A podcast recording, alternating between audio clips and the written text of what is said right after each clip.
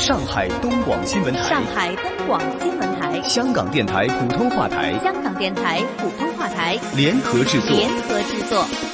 沪港经济通。沪港经济通。上海、香港、长三角城市群、粤港澳大湾区以及关注沪港经济发展的海内外听众朋友，欢迎您在每周同一时间收听由上海东广新闻台、长三角之声、香港电台普通话台联合制作的沪港经济通。大家好，我是上海东广新闻台长三角之声的主持人高松。大家好，我是香港电台普通话台的主持人刘明正，很高兴能够在节目当中为大家分享最新的香港及粤港澳大湾区城市群的资讯，并且与大家一起关注上海大都市圈以及长三角城市群的发展现状。让我们马上把时间交给高松，介绍本周上海方面的经济焦点。好的，谢谢明正。我们来关注本周上海方面。设立科创板并试点注册制迎来重大进展。上海证券交易所二十七号发布了科创板上市委公告，将于六月五号召开二零一九年第一次审议会议，审议深圳微芯生物科技股份、安吉微电子科技上海股份和苏州天怀科技股份的发行上市申请。上交所表示，上市委每次审议会议由五名委员组成，召集人采取轮值制度，委员由抽签确定。主要议程包括审核人员汇报审核情况和初步审核意见，委员发表意见，委员讨论形成合议意见等主要环节。上市委审议会议可根据情况要求发行人和保荐人进行现场问询，问询问题和审议结果将及时向市场公告。与此同时，上交所网站二十七号披露，金科环境的科创板上市申请获得受理。目前，科创板总受理企业达到一百一十二家。近期，科创板申请企业的受理进度明显减速，而问询进度则在加快，已问询企业数量达到九十家。科创板开板在即，截至上周六，已经进行了三次全网测试。券商人士透露，科创板的通关测试可能将于六月八号进行。如果通关测试开展顺利，则意味着上交所关于科创板的交易系统已经全部准备就绪。科创板的浪潮也在席卷全行业。首批科创板战略配售基金二十七号正式获批，华安、富国、鹏华等五家基金都已经获得批文。业内人士表示，与之前科创主题类基金不同的是，在科创板推出之后，科创板战略配售基金将是首批可以参与科创板战略配售的公募基金，能够为投资者抢占科创板投资先机。经过梳理，在沪深交易所的投资者与上市公司互动平台问答中，科创板作为关键词出现了近。八千次，其中分拆加科创加上市作为关键词共出现近四千次。根据观察，上市公司的生物医药类、科技类、半导体类、新能源类以及金融科技类子公司或资产被投资者寄予厚望。好的，以上就是本周上海方面的经济焦点，把时间交给香港的刘明正。好的，在香港经济方面，这个星期的焦点主要关注在恒基地产创办人李兆基，由于年事已高，在五月二十八号正式退任公司主席兼总经理的职务，并且在最后一次以主席的身份出席股东周年大会。他交棒给两个儿子李家杰以及李嘉诚，将会成为联席主席。另外，李兆基也是最后一次以主席身份主持煤气股东大会。已经宣布退任恒地主席兼总经理的李兆基，人称“四叔”，是香港本地前列的富豪。根据福布斯二月份公布的本港富豪排行榜，他已拥有超过三百亿美元身家，排名第二。另外，由于投资眼光独到，李兆基也一度被誉为亚洲股神及香港巴菲特。他提供的股票贴士也受到市场的关注。李兆基曾经在二零零八年，当恒生指数单日跌超过一千二百点的时候，竟然动用大约二十亿元大手扫货，趁低吸纳。李兆基其后向记者分享买股票的心得，指每个人害怕的时候，就是自己卖最多货的时候，因为自己并不害怕。但是当二零零八年恒生指数大跌至接近一万点的时候，李兆基却没能够及时逃避，导致原本股票缩水，这也令到其后减少对于股票的预测。但是以李兆基的资金能力，绝对有能力一直持有。另外，李兆基乐于行善，深懂得散财积德的道理，向外间捐助无数。他也曾经表示，愿意在是恒生指数达到三万点的时候，每年捐出十亿元作为慈善用途。图。而当恒生指数在二零一七年十一月份升破三万点的时候，李兆基已经兑现了承诺，捐出十亿元来行善。他更加称，如果恒生指数触及四万点的时候，将会加码捐二十亿元。那么，以上就是本周香港方面的经济焦点。再把时间交给上海方面，来关注上海大都市圈和长三角城市群发展的最新话题。沪港经济通，沪港经济通。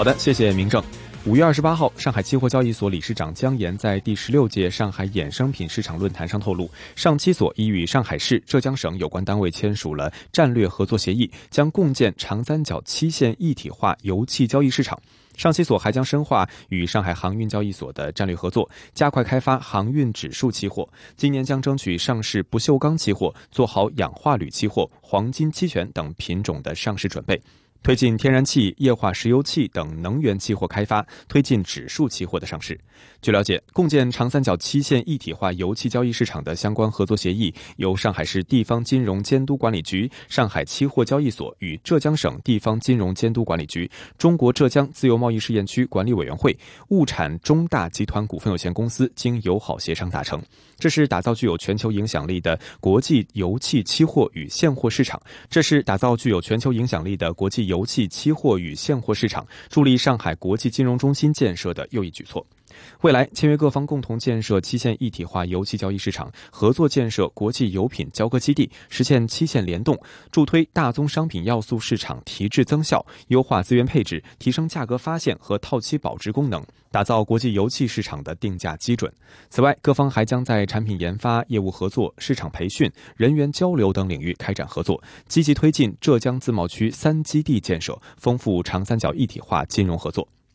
五月二十八号，二零一九中国杭州医药港健康产业峰会首届抗体药大会暨长三角 G 六零科创走廊生物医药产业联盟成立大会在杭州召开。生物医药产业联盟是继新材料、机器人、新能源、智能驾驶、新能源和网联汽车、人工智能之后，长三角 G 六零科创走廊成立的第七个产业联盟。长三角 G 六零科创走廊联席办表示，联盟成立之后，将通过进一步完善产学研用相结合的新机制、新模式，开展行业技术合作，建立公共技术平台，积极促进技术转移和联合培养人才，有效协调整合各类产业资源，不断提升九城市生物医药。企业的研究开发、生产制造、系统集成应用等水平，促进长三角 G 六零科创走廊生物医药产业快速健康发展，持续提升国际国内市场竞争力。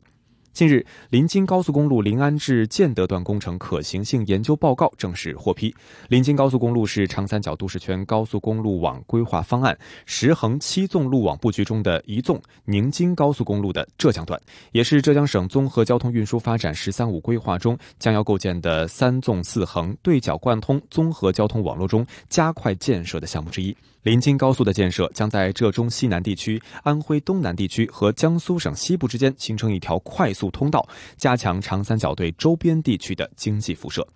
好的，以上就是本周上海大都市圈和长三角城市群的最新话题。再请民政为大家带来粤港澳大湾区的相关发展。那么接下来，让我们关注到粤港澳大湾区方面。在二零一九年香港交易所生物科技周，五月二十八号在港交所金融大会堂举行。在专题论坛的一个环节，交由港交所首席中国经济学家巴曙松担任主持人。大湾区共同家园投资有限公司总裁胡章宏、沈阳药科大学教授兼里来亚洲基金风险合伙人苏岭、信达生物首席财务。官西浩以及香港城市大学生物医学系主任及讲座教授杨梦苏参与讨论，就粤港澳大湾区生物科技发展进行思想交流和经验的分享。那么，自港交所实施上市制度改革以来，直到今年的四月底，新经济公司发行的新股融资额达到一千五百零四亿港元，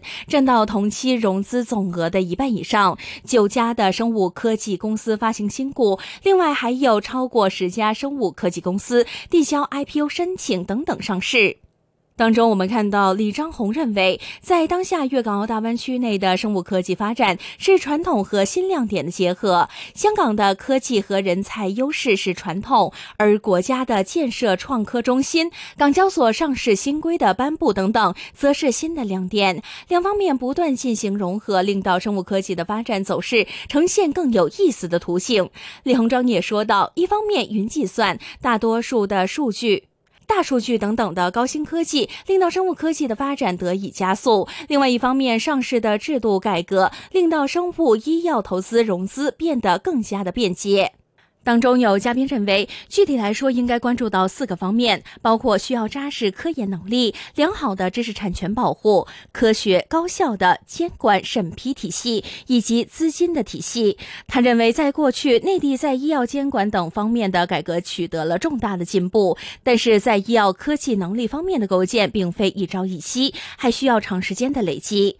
那么，以上就是有关粤港澳大湾区城市群发展的最新分享。我是香港电台普通话台的刘明正，再次请出上海东广新闻台的高松。谢谢明正，也谢谢大家。每周同一时间，在香港电台普通话台易线金融网节目和上海东广新闻台长三角之声中国城市群栏目共同关注沪港两地经济交流。我们下期节目再见，下周见。